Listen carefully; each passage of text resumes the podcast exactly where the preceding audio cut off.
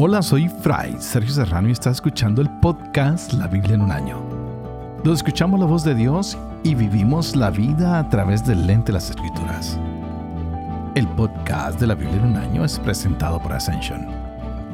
Usando la cronología de la Biblia de Great Adventure, leeremos desde Génesis hasta Apocalipsis, descubriendo cómo se desarrolla la historia de la salvación y cómo encajamos en esa historia hoy.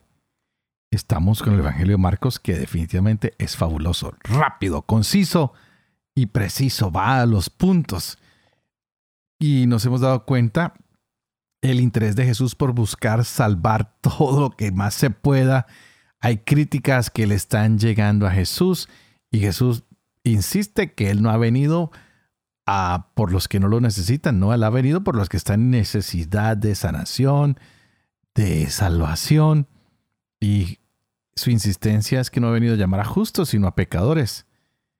Él no ha venido a reformar nada, él ha venido a darle cumplimiento a la ley. Y estos líderes religiosos parece que están en desacuerdo con Jesús. Van a empezar a romper relaciones.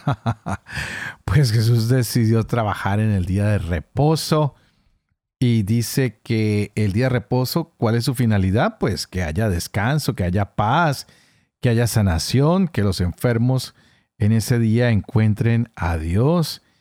Y pues Él ha sido el Señor del día de reposo. Así que ese día debe ser dedicado para servirle a Él y glorificarle a Él. Y qué mejor que servir y glorificarle a Él al ayudar a los más necesitados. Jesús empieza a enseñarle a la gente con parábolas, unas historias que ilustran alguna verdad espiritual, pero parece que la gente no las comprende. A los que Él escoge se las explica de manera privada y les va mostrando que su palabra tiene poder. Pero para que esta palabra tenga poder, se necesita algo muy importante. Que el corazón de las personas se abra para que esta palabra pueda actuar en sus vidas. Él muestra que la palabra tiene poder, pero no va a tener ningún efecto si las personas no se adecúan y la reciben de manera adecuada. Por eso hablaba de cómo se va a ser sembrando esa palabra. Y nos ha dicho, el que tiene oídos para oír, pues que oiga. Vamos a ver si podemos tú y yo escucharlo a Él. También hemos visto los milagros que Jesús ha hecho. Cómo ha sanado enfermos, cómo ha ayudado a hombres endemoniados, poseídos, y ahora se enfrenta a otros casos donde necesita tener victoria. Es lo que vamos a trabajar hoy. Pues Jesús lo veremos regresando a Nazaret, a su pueblo, donde muchos lo van a admirar por su sabiduría. Pero hay un solo problema que no es muy pequeño, es bastante grande. No creen en él, pero no voy a adelantar la sorpresa. Hoy estamos en el día 156, leeremos Marcos capítulos 5 y 6 y el Salmo 21. Este es el día 156. Empecemos. Marcos capítulo quinto. Llegaron al otro lado del mar, a la región de los Gerasenos. Apenas saltó de la barca, vino a su encuentro de entre los sepulcros un hombre con espíritu inmundo que moraba en los sepulcros y a quien nadie podía ya tenerlo atado ni siquiera con cadenas, pues muchas veces lo habían atado con grillos y cadenas, pero él había roto las cadenas y destrozado los grillos y nadie podía dominarlo. Y siempre, noche y día, andaba entre los sepulcros y por los montes dando gritos e hiriéndose con piedras.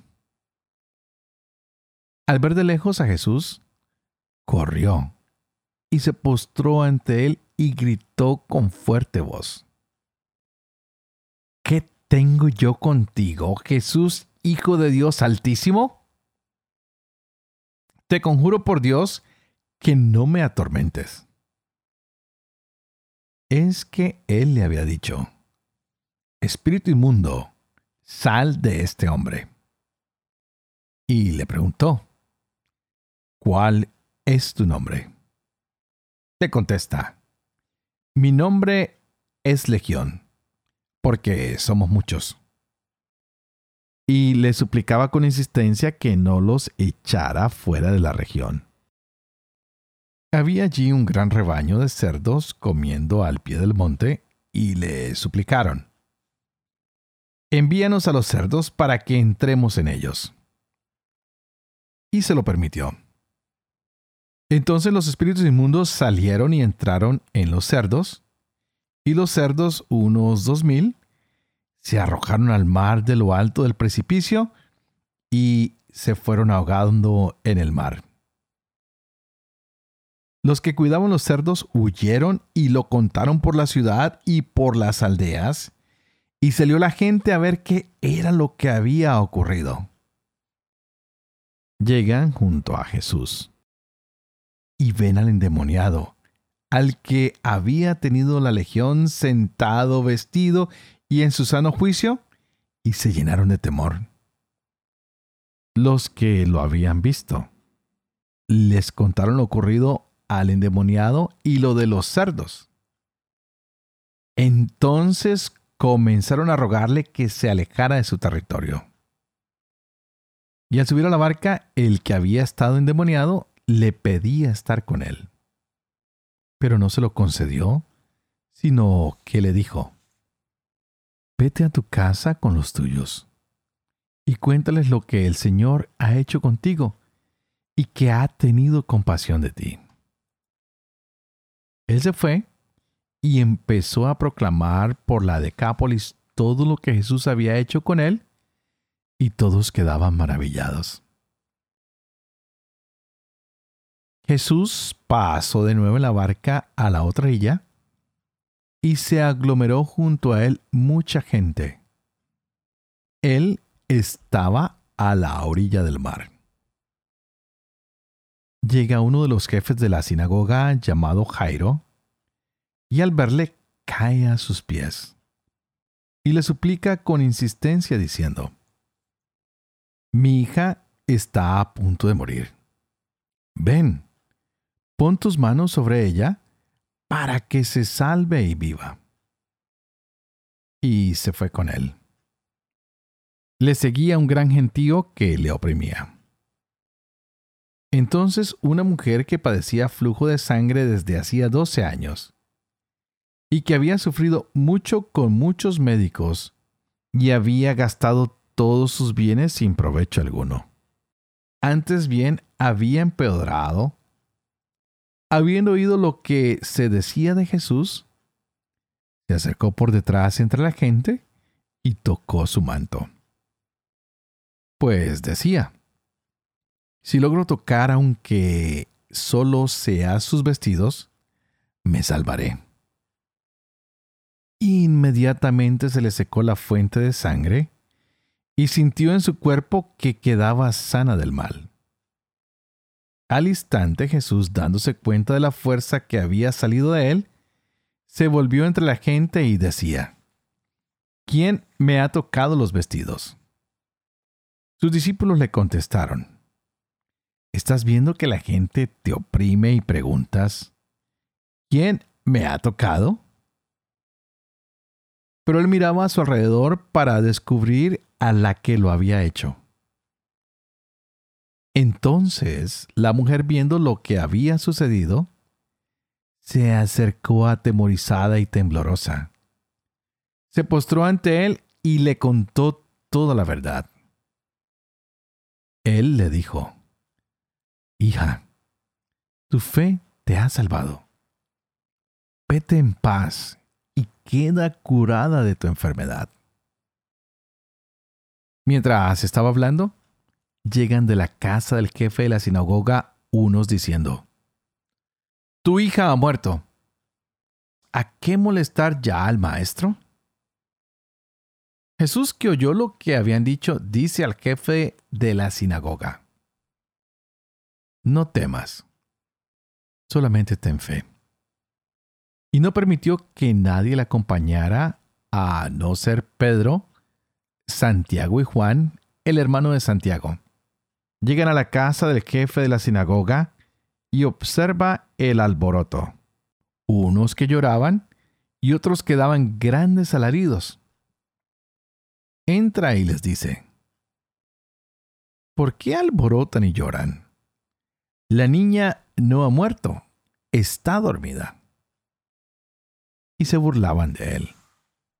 Pero él, después de echar fuera a todos, toma consigo al padre de la niña, a la madre y a los suyos, y entra donde estaba la niña. Y tomando la mano de la niña le dice, Talitacum, que quiere decir, muchacha, a ti te digo, levántate. La muchacha se levantó al instante y se puso a andar, pues tenía doce años. Quedaron fuera de sí, llenos de estupor. Y les insistió mucho en que nadie lo supiera, y les dijo que le dieran a ella de comer. Salió de allí y vino a su patria y sus discípulos le siguen. Cuando llegó el sábado se puso a enseñar en la sinagoga. La multitud al oírle quedaba maravillada y decía, ¿De dónde le viene esto? ¿Y qué sabiduría es esta que les ha sido dada? ¿Y esos milagros hechos por sus manos? ¿No es este el carpintero, el hijo de María, y hermano de Santiago, José, Judas y Simón? ¿Y no están sus hermanas aquí entre nosotros? Y se escandalizaban a causa de él. Jesús les dijo, un profeta, solo en su patria, entre sus parientes y en su casa carece de prestigio. Y no podía hacer allí ningún milagro a excepción de unos pocos enfermos a quienes curó imponiéndole las manos, y se maravilló de su falta de fe. Y recorría los pueblos del contorno enseñando. Y llama a los doce y comenzó a enviarlos de dos en dos, dándoles poder sobre los espíritus inmundos. Les ordenó que nada tomaran para el camino, fuera de un bastón ni pan, ni alforja, ni dinero en la faja, sino calzados con sandalias y no vistan dos túnicas. Y les dijo, cuando entren en una casa, quédense en ella hasta marchar de allí. Si algún lugar no les recibe y no les escuchan, márchesen de allí sacudiendo el polvo de la planta de sus pies en testimonio contra ellos y yéndose allí, predicaron que se convirtieran. Expulsaban a muchos demonios y ungían con aceite a muchos enfermos y los curaban. Se enteró el rey Herodes, pues su nombre se había hecho célebre. Algunos decían, Juan el Bautista ha resucitado entre los muertos, y por eso actúa en él fuerzas milagrosas. Otros decían, es Elías. Otros, es un profeta como los demás profetas. Al enterarse Herodes dijo, aquel Juan a quien yo decapité, ese ha resucitado. Es que Herodes era el que había enviado a prender a Juan y le había encadenado en la cárcel por causa de Herodías, la mujer de su hermano Filipo, con quien Herodes se había casado. Porque Juan decía a Herodes, no te está permitido tener la mujer de tu hermano. Herodías le aborrecía y quería matarle, pero no podía. Pues Herodes temía a Juan, sabiendo que era un hombre justo y santo, y le protegía. Y al oírle quedaba muy perplejo, pero le escuchaba con gusto. Y llegó el día oportuno, cuando Herodes, en su cumpleaños, dio un banquete a sus magnates, a los oficiales y a los principales de Galilea. Entró la hija de la misma Herodías. Danzó y gustó mucho a Herodes y a los comensales. El rey entonces dijo a la muchacha, Pídeme lo que quieras y te lo daré. Y le juró, Te daré lo que me pidas, hasta la mitad de mi reino. Salió la muchacha y preguntó a su madre, ¿qué voy a pedir? Y ella le dijo, la cabeza de Juan el Bautista. Entrando al punto apresuradamente a donde estaba el rey, le pidió, quiero que ahora mismo me des en una bandeja la cabeza de Juan el Bautista. El rey se llenó de tristeza, pero no quiso desairarla a causa del juramento y de los comensales. Y al instante mandó el rey a uno de su guardia con orden de traerle la cabeza de Juan. Se fue y le decapitó en la cárcel. Y trajo su cabeza en una bandeja, y se la dio a la muchacha, y la muchacha se la dio a su madre. Al entrarse sus discípulos, vinieron a recoger el cadáver y le dieron sepultura. Los apóstoles se reunieron con Jesús y le contaron todo lo que habían hecho y lo que habían enseñado. Él entonces les dice, vengan también ustedes aparte a un lugar solitario para descansar un poco. Pues los que iban y venían eran muchos y no les quedaba tiempo ni para comer. Y se fueron en la barca aparte a un lugar solitario. Pero les vieron marcharse y muchos cayeron en cuenta y fueron allá corriendo a pie de todas las ciudades y llegaron antes que ellos. Y al desembarcar, vio mucha gente. Sintió compasión de ellos, pues estaban como ovejas que no tienen pastor, y se puso a enseñarles muchas cosas. Era ya una hora muy avanzada cuando se le acercaron sus discípulos y le dijeron, El lugar está deshabitado y ya es hora avanzada. Despídelos para que vayan a las aldeas y pueblos del contorno a comprarse de comer.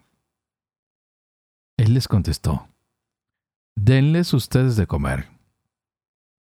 Ellos le dicen, ¿vamos nosotros a comprar doscientos denarios de pan para darles de comer? Él les dice, ¿cuántos panes tienen? Vayan a ver. Después de haberse cerciorado le dicen, cinco y dos peces.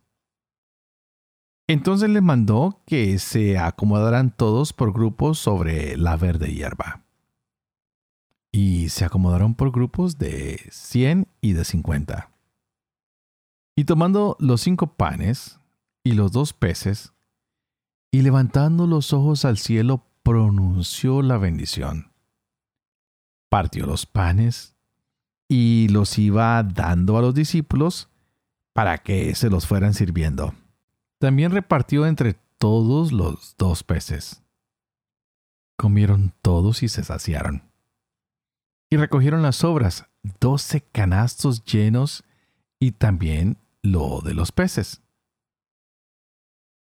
Los que comieron los panes fueron unos cinco mil hombres.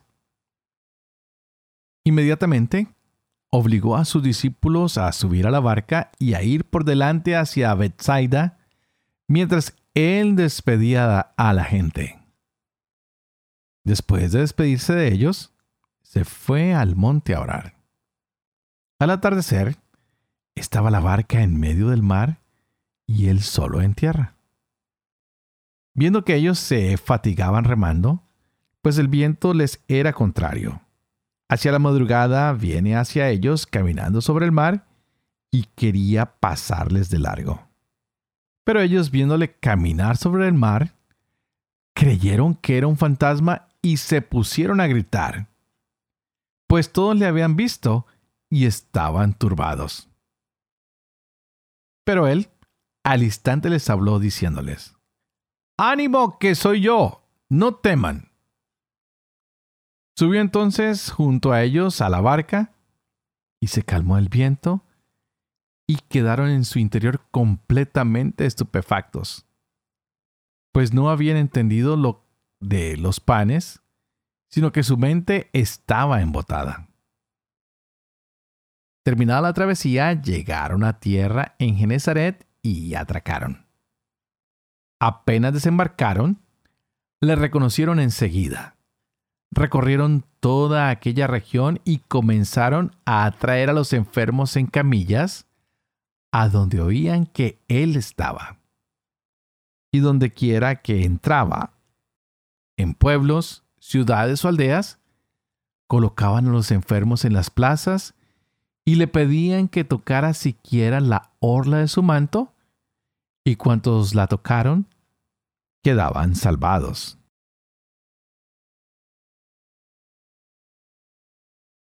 Salmo 21 Del maestro de coro. Salmo de David. Yahvé. El rey celebra tu fuerza. Lo colma de alegría tu victoria. Le has concedido el deseo de su corazón. No has rechazado el anhelo de sus labios. Te adelantaste con buenos augurios. Coronaste su cabeza de oro fino Vida pidió y se la otorgaste. Largo curso de días para siempre. Gran prestigio le da tu victoria. Lo rodeas de honor y majestad. Lo conviertes en eterna bendición. Lo llenas de alegría en tu presencia. Porque el rey confía en Yahvé. Por gracia del Altísimo, no vacilará. Que tu mano alcance a tus enemigos que tu diestra alcance a los que te odian. Conviértelos en horno encendido el día que aparezca tu rostro. Yahvé los tragará en su cólera, el fuego los devorará. Borrarás de la tierra su fruto, su semilla de en medio de los hombres. Aunque intenten hacerte daño, aunque tramen un plan, nada podrán que tú les harás retroceder, asestando tu arco contra ellos. Levántate, Yahvé, lleno de fuerza. Cantaremos, celebraremos tu poder. Padre de amor y misericordia, tú que haces elocuente la lengua de los niños, educa también la mía.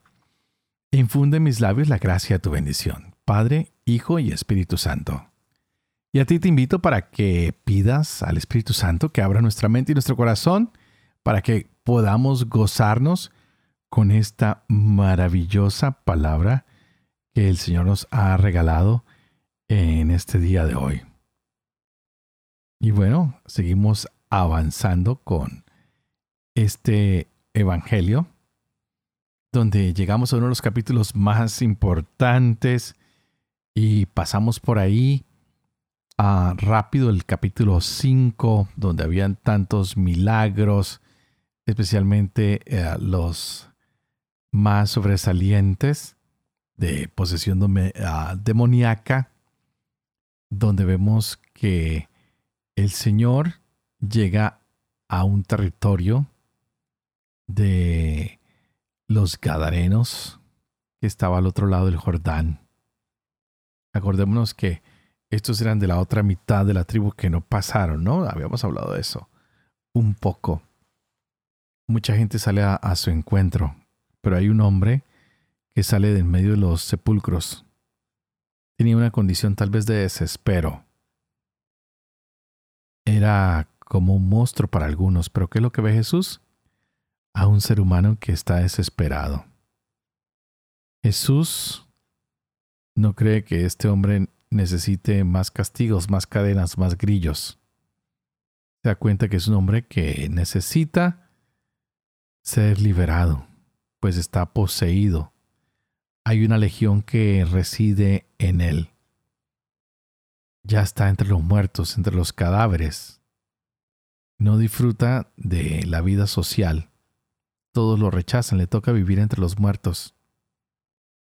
Así que Jesús le quiere devolver la vida. Quiere salvarle. No quiere que este hombre esté más encerrado.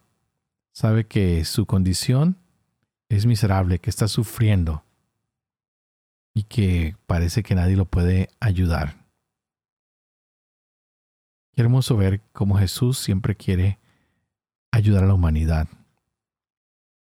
Cómo busca que cada persona esté tranquilo, esté en paz. Para Jesús, nadie es indigno de su amor, de su servicio, de su liberación. Por eso también hoy tenemos este hermoso pasaje de la hija de Jairo. Un Jesús que nos sorprende, que nos muestra que está siempre al tanto de lo que está pasando. Jesús que había regresado de su tierra muestra el poder ahora. Va sanando por un lado, por otro, y le dice a la niña, levántate pequeña niña, e invita a que esta pequeña vaya y come. También ayudó a esta mujer, a la hemorroísa, que estaba débil, pero que se abre paso para acercarse a Jesús.